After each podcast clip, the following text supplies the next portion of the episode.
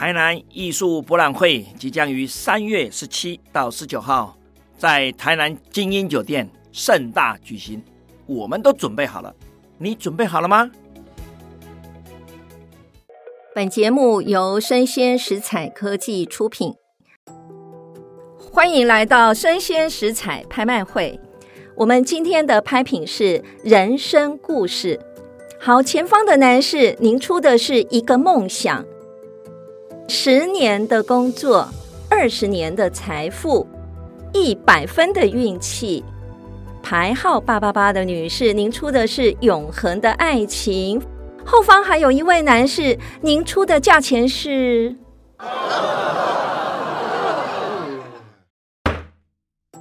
落锤的那一刻，成交的不仅是拍品，也是他们的人生故事。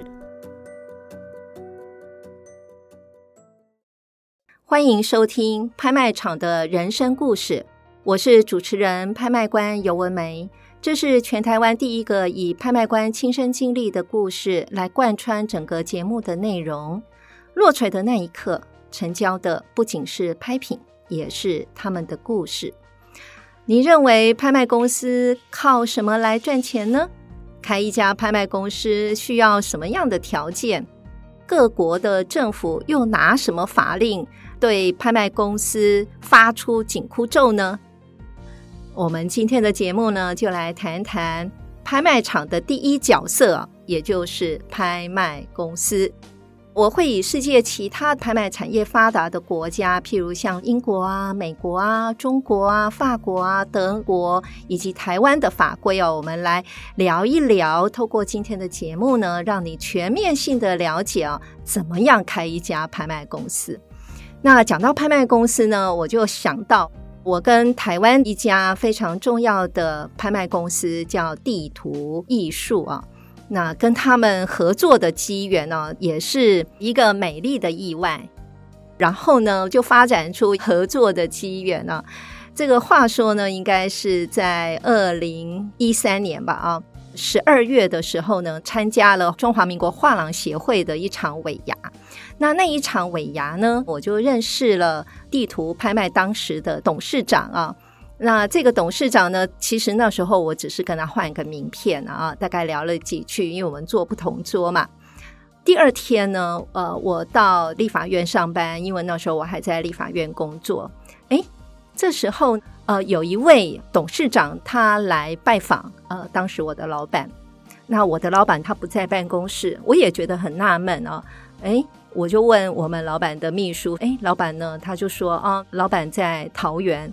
我说：“哎，那他不是有约一位董事长来吗？”后来那位董事长呢，他就说：“哦，那没关系，他等一下好了。”所以呢，我就陪这位董事长就开始聊天了。一小时过了啊，老板还没进来啊，实在是聊到不晓得要聊什么呢，没什么话题了。哎，这时候突然灵机一动哦，我就跟这个董事长说：“哎呀，我昨天呢、在一场参会当中啊，有跟。”一家拍卖公司的老板换了一张名片，结果呢，那位董事长竟然说：“哦，这位拍卖公司的老板他认识，他帮我介绍。”因为这样子呢，促成了我二零一四年六月份的时候呢，第一次跟地图艺术来合作啊。那那时候呢，是二零一四年的春季拍卖会啊，我就记得那时候呢，呃，最主要是主持近现代的一个书画啊，那开启了我另外一个跟拍卖公司合作的机缘啊。到底拍卖公司在法令上面呢，有没有什么样的限制哦？那怎么样来开一个拍卖公司呢？在中国呢，对于拍卖公司是有一个名称呢，它叫做拍卖人。呃，因为中国有拍卖法的一个限制哦。那么拍卖人呢，它的意义是根据拍卖法跟公司法哦所成立的企业法人。那台湾呢，其实并没有拍卖法这样子一个法令来限制啊，所以呢，台湾其实拍卖人呢，也就是拍卖公司呢，是根据这个公司法啊来设立的一个拍卖公司啊。那么常有人讲了说，拍卖公司啊，到底是靠什么来赚钱呢？哈，那事实上呢，哈，拍卖公司呢，它跟一般的商品生产或流通的这些企业法人是不一样的，因为拍卖公司呢，他们也不从事生产啊，那也不从事真正的销售，而是它是组织一个拍卖会，然后呢，提供专门性中介的服务，所以。拍卖公司也是非常特别的，就是说，它在整个拍卖的活动当中，拍卖公司呢，也不是真正拥有作品的卖方，也不是真正取得财产或权利的买方，而是站在买家跟卖家中心点，那提供一个专业性的服务。那拍卖公司靠什么来赚钱呢？当然，它就是靠佣金，也就是所谓的手续费啊。事实上，除非呢法律有特别规定啊，否则拍卖公司呢是不能从事无偿的拍卖活动。那当然，慈善拍卖是义卖会，但是除外了啊。否则呢，这会构成不正当的一些竞争的行为啊。也就是说，如果你是零佣金的话呢，举办拍卖会啊，等于说是低于成本哈，销售的成本呢，来执行你的销售行为啊，这个呢会引发哈一些不正当竞争的行为。所以，拍卖公司赚什么呢？拍卖公司呢就是赚佣金啊，赚佣金。那我们在前几集有提到啊，台湾的拍卖公司啊。在二零一二年之后，重新的呢有一个复苏活络的景象哦。那其中的原因之一哦，因为台湾成立拍卖公司的门槛并不高。台湾呢在二零零九年之后呢，正式废除了成立一个公司资本额哦最低的一个限制。可是呢，我们看到临近我们的，譬如像对岸中国，它要成立一家拍卖公司啊，至少要一百万的人民币哦，等于说换算成台币的话，大概是四百四十二万。那如果您要成立的是可以拍卖艺术品文物的拍卖公司的话呢，啊，你至少要准备一千万的人民币，相当于台币四千四百二十万呢，注册的一个资本。而且呢，你还要有文物拍卖专业知识的人员呢。那规定呢，其实是比台湾呢更为严格。那除了这个规定之外呢，其实在中国还有另外一个叫做《拍卖管理办法》。《拍卖管理办法》里面呢，还有提到一些拍卖公司要具备的实质要件哦。包括拍卖公司呢，要有固定的办公场所，要有三名以上取得拍卖从业资格的人员，然后其中呢，至少有一位是拍卖官。那另外需要有专职或兼职的人员。呃，这个就是中国对于拍卖公司的限制啊。至于拍卖文物艺术的公司呢，哇，条件又更严格了哈，又更严格了。除了刚刚有提过要一千万以上的人民币啊注册资本之外呢，要有从业人员。那这个从业人员呢，要有专业的知识啊，必须呢具有五名以上的高级文物呃文博的专业技术职务专业人员呢。哇，这个规定真的是相当的严格啊！而且呢，这家公司还要取得啊，他们行政部门颁发的文物拍卖许可证啊，所以呢，在不同的国家哦，要成立一个拍卖公司啊，确实每一个地方呢，它的规定啊会有所不同。那成为一个拍卖公司，当然他在执行他的拍卖工作的时候呢，总是在这个行业里面呢，会有一些规则，大家都是会互相的去遵守啊。不管政府有没有这样子的规定啊，基本上呢，都有一些原则，大家互相都会有默契啊。也就是说，拍卖公司呢，其实它是有权利啊，要求卖家啊说明他要卖的拍卖标的物品啊，它的来源，然后它哪里有瑕疵啊？其实拍卖公司是可以要求卖家来做一个说明。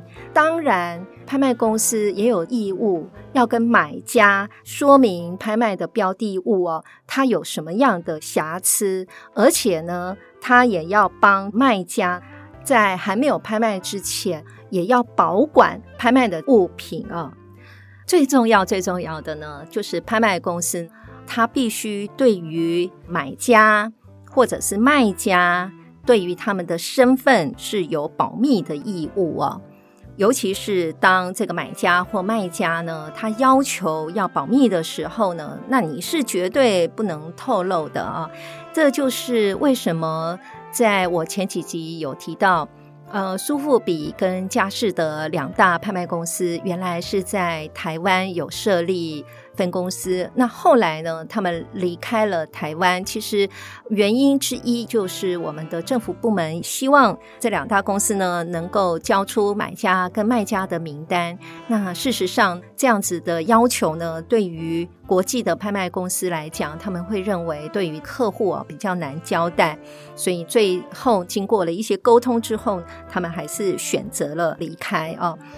那另外的话呢，拍卖公司还有就是他的义务吧，应该就是说，他要向卖家，如果说这个拍品有拍出去的话，他要向卖家交付拍卖的款项，而且呢，也要按照原来的约定，将拍卖标的物呢交给买家，就是得标的这个人。那刚刚有提到，其实中国对于拍卖的行为，他们会有很多的限制啊，可能就是他们的拍卖法里面呢做的更为严格的规定啊。譬如像说，他有一些禁止的行为，他说呢，拍卖公司还有他的工作人员不可以啊当成是买家的身份呢来参与自己所办的拍卖会，也不可以委托其他的人。来帮他竞买拍品啊，那另外的话呢，拍卖公司也不可以在自己办的拍卖会当中拍卖属于自己的作品或是所有权利的作品啊。那这样子非常严格的一个行为啊，其实最重要的就是要杜绝有一些拍卖公司，它其实就是在做自己的操作，尽量杜绝这样的行为了啊。那么。呃，我们来看看英国。英国呢，它在拍卖公司的成立啊，其实呃相当的早啊。譬如像苏富比在一七四四年成立，佳士得在一七六六年成立，另外有一家邦汉斯呢，在一七九三年成立。那么这三家呢，都是国际知名的拍卖公司，那他们都是从英国来发迹的。英国呢，他们就比较重视许可证的颁发啊。譬如像说，你如果要拍卖什么样的货品的话呢，啊，或是拍卖什么样的作品呢，那你就必须要有这个货品拍卖的许可证啊。譬如像你要拍卖酒或是烟草，那你就是要去申请。拍卖的许可证，哈，这个货品的许可证，那也有拍卖这个枪支的啊。那如果是你要拍卖枪支的话呢，那你就要去注册，就是枪商的一个注册，领有许可证啊。那这个就是英国呢，他会比较重视，就是说，哎，你拍什么样的商品，你必须呢要获得这个货物的许可证啊。那另外，如果你是要卖给海外的买家的话呢，那你还要去申请出口的许可证啊。这个是英国对于拍卖公司的要求。那来看看美国，美国呢是一个联邦制的国家哦，每一州的法律呢，在美国的法律体系中啊，是占有非常重要的位置啊。所以，在美国从事拍卖活动啊。要熟悉哦，你所在的州的法律，而且呢，每一个州都有不尽相同的法律的规定啊。那有的呢，有专门的拍卖法，或者是对于拍卖师哈，也就是拍卖官规范的法令啊。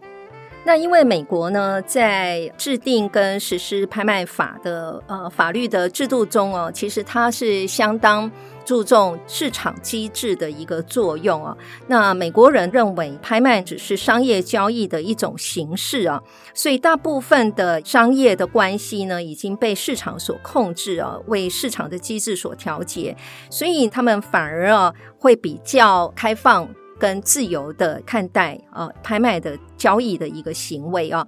那如果说拍卖中哦有任何一方有欺骗他人的话呢，诶，这个人呢就很难在市场上继续做下去了。那美国呢有许多州有规定啊，就是说有诈骗啊或者是犯罪前科的人啊，呃，我们称为坏分子啊。那这个坏分子呢是不能取得执照的。或者我们称为黑名单好了啊，那这个黑名单呢，就会受到市场上的一些检验呢。那其中最重要的就是保险公司了啊，保险公司它其实发挥很大的作用。如果有买家找上拍卖公司，请他拍卖物品的时候呢，其实买家呢，往往哈都会看这家。拍卖公司投了多少的保险？哈，有没有保险公司担任他的一个后盾？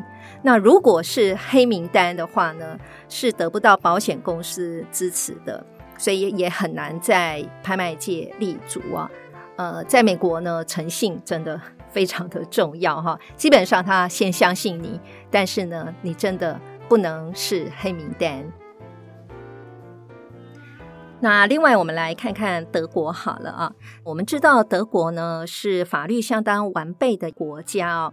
那么，德国规范拍卖公司最主要的法律呢，其实是放在民法上面呢。当然，除了民法之外呢，还有他们所谓的保险法啦、税法啦、商法等等啊。德国呢，对于拍卖的管理啊，拍卖公司的管理，它是施行这个双轨制。就是说，除了政府之外，啊，联邦跟州以下的工商协会的管理部门呢，他们会给拍卖公司颁发执照。那另外呢，也有一个民间团体叫工商协会做监督的工作。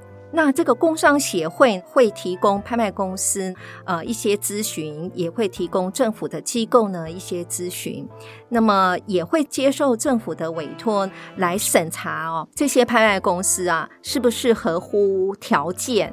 他也会来出具一个证明，所以在德国的话呢，因为拍卖是属于一种所谓的特殊的行业啊，所以呢，他在拍卖之前呢，一定要公告两个礼拜，同时还要跟工商协会申请。那么申请执照呢，他不是发给公司哦，他是发给个人。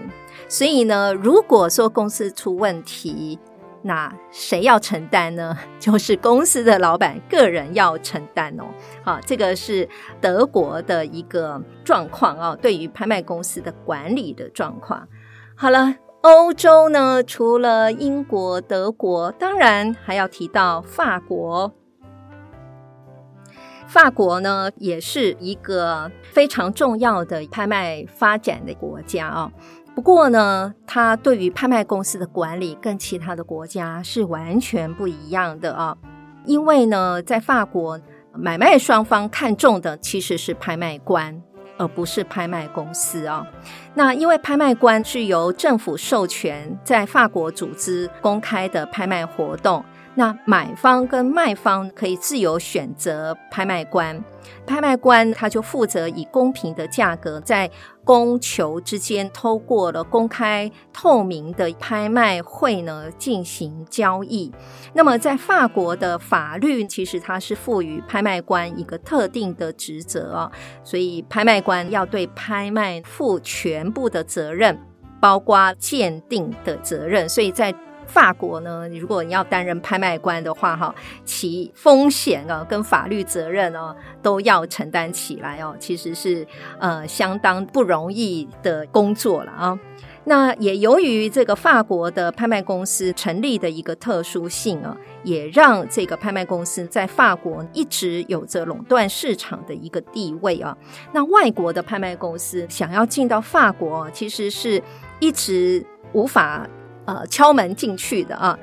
然后呢，在刚提到的两大拍卖公司苏富比跟佳士得啊，在二十世纪的时候呢，就一直跟法国的政府啊要求开放拍卖市场。那在两千年的时候，法国的拍卖业呢就进行了一个重大的改革啊。两千零一年呢，苏富比跟佳士得就进到了法国的拍卖市场。那当然。法国的拍卖公司有两家，其实还成立的还蛮早的啊。那一家呢是在一八四四年成立的，叫爱德拍卖公司；另外一家呢是成立于一八五二年的德鲁奥拍卖公司啊。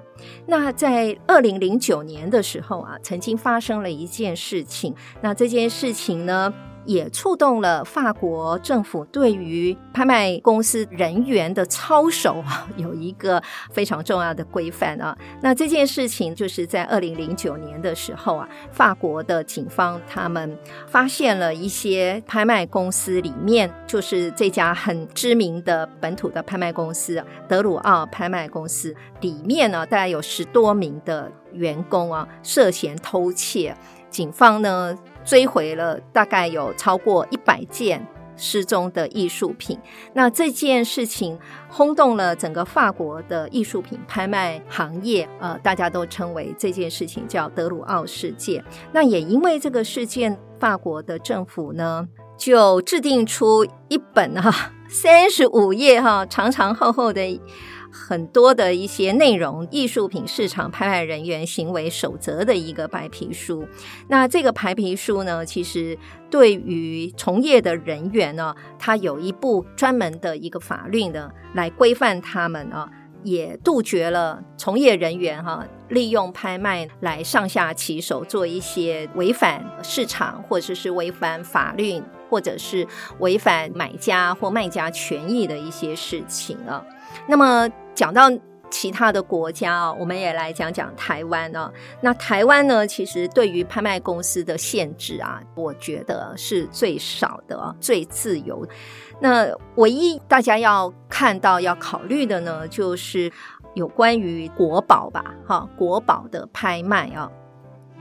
在文物资产保存法里面呢，曾经第七十五条有讲到说，如果是私有国宝或重要的古物哦，在所有权移转之前，要事先通知中央主管机关。除了继承者之外呢，公立的文物保管机关呢，机构呢，有权优先购买啊。所以呢，大概在。台湾大概只有在这个部分呢，有比较重要的，就是拍卖公司呢，它在征集拍品的时候，它特别要留意的这一点。那其他的呢，就是按照譬如像民法啦、税法啦，还有文化艺术奖助条例啦，哦，你只要按照这些规定呢来执行，应该就没有太大的问题了。好。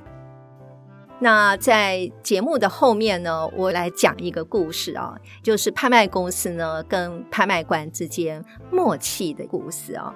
那这件事情呢，呃，当然也是发生在我身上啊。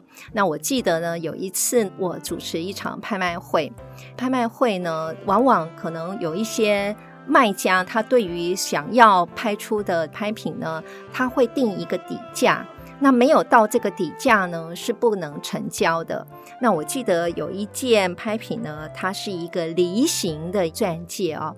那这个钻戒呢，它的底价是三百二十万啊。当然，拍卖公司呢，它为了要触动买家买气，它一开始的起拍价一定是会定得比较低。那它起拍价是两百八十万哈。好，那。这个两百八十万开始起拍了以后，哎，我喊到了三百万啊，一直都没有人再加价了。等于说到了三百万呢，现场呃已经是出现最高价了，再也无人加价。可是底价是三百二十万呢，还差二十万呢。拍卖官是没有办法落槌的，但我也不能宣布说哦，底价是多少啊，因为这也是一个禁忌哦。所以呢，我就在想怎么办哦。这时候呢，我就看了一眼啊，在台旁边的拍卖公司的老板，我看了他一眼之后，我当下做一个决定啊，我还是呢决定在三百万落槌。为什么我会做这样的决定呢？哈，因为我看了这个老板一眼之后呢，拍卖公司老板微微的跟我点了一个头，那我就知道了哈。所以呢，我还是三百万给他落锤了。那这中间还差二十万怎么办呢？其实你算一算啊。拍卖公司呢，因为它主要是赚佣金嘛，啊，买家跟卖家之间呢，其实佣金加起来大约是百分之二十五，所以呢，对拍卖公司来讲，呃，如果是它的落槌价是三百万的话呢，它佣金可以拿到七十五万，那这个七十五万呢，他拿出二十万给这个卖家贴补跟底价之间的落差，那还有五十五万的佣金利润。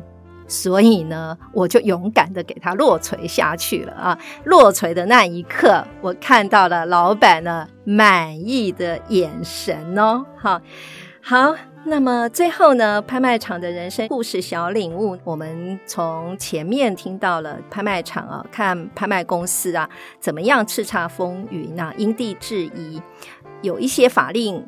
即便是限制了他们，可是最终他们还是追求利益的最大化。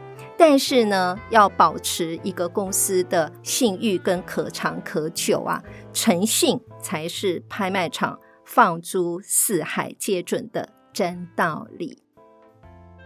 落槌的那一刻，成交的不仅是拍品，也是他们的故事。我是主持人、拍卖官游文梅，邀请您继续锁定我的 Podcast 节目。拍卖场的人生故事，感谢您的收听，期待下一次与您空中再次相遇，拜拜。